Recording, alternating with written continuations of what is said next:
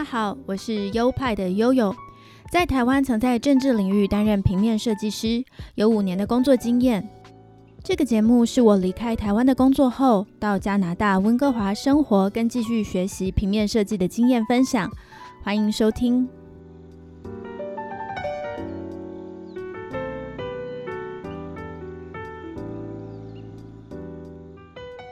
嗨，欢迎来到优派 Podcast EP 三十八。台湾的朋友真的最近要保重啊，真的很担心，因为每天在看台湾的疫情新闻，现在感染案例北中南都有。那农历新年的年假又快要到了，大家在移动外出的同时，也要特别小心，真的避免去人多的地方。那我这周啊，都决定在家上课了。因为我们这个非常时期可以选择在家上课，或是去学校上课。老师说，如果觉得有不放心、怕被感染的，是可以待在家里的。所以我就待在家喽。一来是觉得比较安全，二来是可以省时间。因为最近功课真的是爆炸多，省下通勤的时间和体力，可以拿来做功课。那即使温哥华疫情比台湾严重许多，但是有趣的活动还是都有举办哦。现在政府也开始在通知第三季的施打，可能是因为疫苗施打率比较高，才能比较放心的举办各种活动。最近温哥华有一个叫做 Die Out Vancouver Festival 的活动，中文翻译作温哥华美食节。活动的日期是从一月十四号到一月底三十一号。所以今天这一集就要跟大家介绍温哥华美食节啦，听起来就好好吃哦。那就让我们速速进单元吧。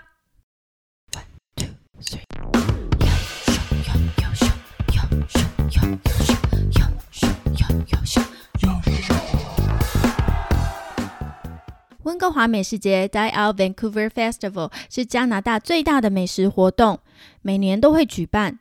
起源于二零零二年，一群热爱美食与红酒的老饕们发起的一个活动，希望能借由餐厅打出促销价，招揽更多人来品尝美食。当年温哥华有五十七间餐厅加入这场活动，一直演变到今天有三百多家哦。而活动也变得更多元，不只是餐厅，还有酿酒师、餐饮业者。各种与食物相关的子活动都纷纷在美食节举行，甚至还结合住宿业者，让旅客参与这个活动的同时，有地方可以休息放松。我个人觉得活动在这里真是再适合不过了，因为加拿大是个移民国家嘛，移民带来各种文化道地的美食。所以可以在一个城市就享用到各种最贴近当地的异国美食，真的是很得天独厚的美食圣地。其实只要在 Google 搜寻 Die Out Vancouver Festival，就能找到它的官方网站。除了食物打出促销价外，大家更能透过这个美食节去发掘不同的餐厅，就像一个博览会一样。因为它的官网呢有很方便的搜寻功能，像是依餐厅名称搜寻。刚才讲过嘛，今年参与的有三百多间，就有三百多间可以搜寻。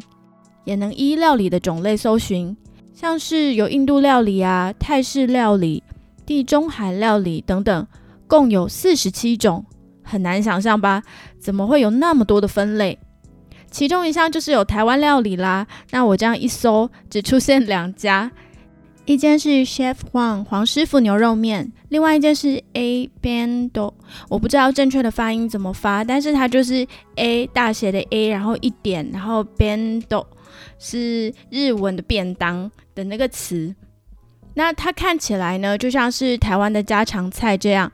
这两家我都没有吃过，目前也没有特别想吃，就会想说来到这里，当然会想吃看看异国的东西啊。不过这让我联想到。之前移居台湾的香港人黄秋生不是说台湾没有美食吗？然后这句话就在网络上引起台湾网友的挞伐。但我后来看到有人分析，我觉得也是很有道理耶。他说这要看你对美食的定义是什么。香港有那种港式的大菜啊，比较隆重、比较豪华的，那相较之下，台湾人就比较少有那种上得了大台面，而且非常精工的美食，没有那种要熬煮几天啊，或是要先晒个食材几天什么的。台湾相较之下比较有名的就是那种假丑霸的食物跟路边小吃。有人会说，台湾也是有国宴类的食物。可是那些东西好像中国也会有，所以不知道台湾有没有属于自己的呃比较有特色的美食？有的话也可以留言让我知道一下。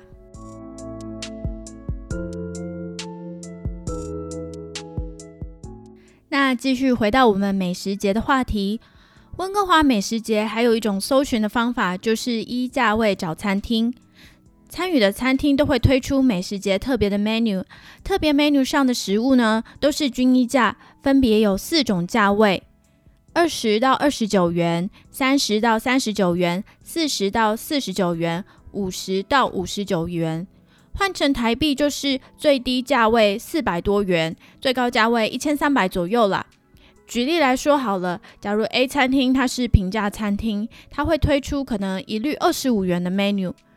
餐厅它可能是高级餐厅，会推出一律五十九元的 menu，这样子都会比平常他们的定价还要划算的。而除了发掘餐厅之外，美食节也有一些小活动，像是中国城的美食小巡礼啊，会带游客去游中国城，然后吃那里的港式或是广式饮茶，或是有品尝各种披萨的 party，希望葛中山会喜欢。没有吃过这么难吃的披萨。而我有参加其中一场活动，叫 Street Food City，专门主打街边小吃。而最爱街边小吃的台湾人，怎么能错过这个啦？它的地点呢，在温哥华美术馆的广场，时间是在一月十五号到一月二十三号。这集播出的时候，这个活动已经结束了，但未来还是会有，所以我在这里可以跟大家说，这真的蛮值得参与的，很推荐。它的活动是那样，在广场呢会有好几辆胖卡车停在四周，那每台都装饰的很可爱，很有特色，而且都代表不同国家的美食。我跟同学一起去的那天，看到了就好几台胖卡车，食物有贩卖墨西哥料理啊，卖塔可饼、玉米片的那种，有泰国料理绿咖喱饭或面，有英式的炸鱼炸薯条，还有卖披萨的，还有德国食物。还有其他我不知道是哪国国家的美食。广场中间呢有一个座位区，但是位置没有很多。好险我们去的很早，一下课就赶快赶去了，所以才有位子。因为稍晚一点呢，人就会变得非常多。那没有位子的人就只能捧着食物到处找座位坐啦。没有桌子是很不方便的。我和我的同学们分别点了德国的食物跟泰国食物。我是点德式香肠加德国的饺子，我非常爱德式香肠，因为那是对我来讲很有回忆感的食物。那是好几年前，我跟同学去维也纳交流，那边的路边有很多摊贩，都卖啤酒跟德式香肠。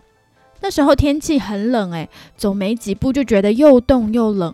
那我们身上又没有足够的钱去吃正餐，所以就一直买路边的德国香肠配啤酒。因为那个实在又便宜又好吃，维也纳的啤酒也非常好喝，很顺口，喝下去很舒服，又有很香的麦子味，不苦不涩，而且还比矿泉水便宜。香肠也是啊，吃起来其实像热狗啦，脆脆的，然后又很大只，所以可以吃得很饱。德式香肠对我就是一个又寒酸，但同时又很幸福的回忆。这里的德式香肠呢，吃起来就像我在维也纳吃的那样，只是稍微小了一点。贩卖的摊商感觉就是一个德国人，因为他讲起英文来慢慢温温的，听起来不太像是他的母语。然后德国的饺子呢是包马铃薯跟 cheese，上面撒上培根跟碎洋葱，再加一根酸黄瓜，其实都很好吃啊。唯独那个酸黄瓜真的比较难入口，又酸又咸。看来真的是很道地的德式食物了。那我同学点的是泰式炒面，另外一个点的是绿咖喱饭。我们的价位都差不多，大概是十五元加币，呃，折合台币大概三百多元。其实不算是便宜的食物哈，但是就有趣在这个体验啊。其实原本想多待久一点，只是当天天气突然转阴天，突然变得好冷，所以我们就没有久留，这点就是有点可惜。离美食节结束还有几天，希望到月底前我还有机会能够去体验其他的活动。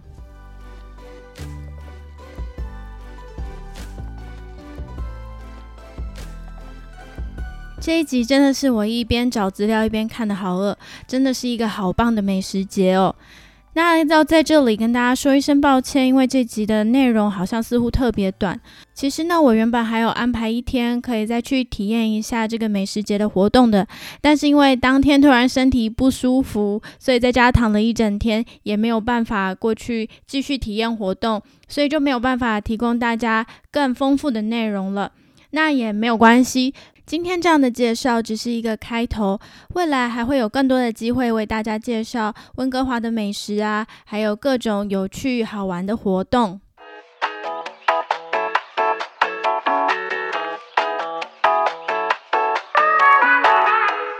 好的，今天短短的这集到这里就是全部的内容啦，希望大家有机会也能来体验温哥华的多元性。OK，不管你是新朋友还是旧听众，都非常感谢你收听到这里。本节目有官方的 IG 账号，账号是优派底线 Studio，拼法是 Y O P I E 底线 S T U D I O。在 IG 上将会不定时的有些发文，通知大家最新的动态。我要把我吃的德式香肠的照片放上去。另外，本节目有赞助的机制，赞助的链接就在每一集的节目说明里面。如果你喜欢这个节目，也欢迎你抖内哦。最后，最后，欢迎大家把我的节目分享给亲朋好友们，让更多人知道，在世界的这个角落，有台湾人努力的生活着，也有台湾人努力卖着牛肉面的。那我们下周同一时间在空中相见喽，拜拜。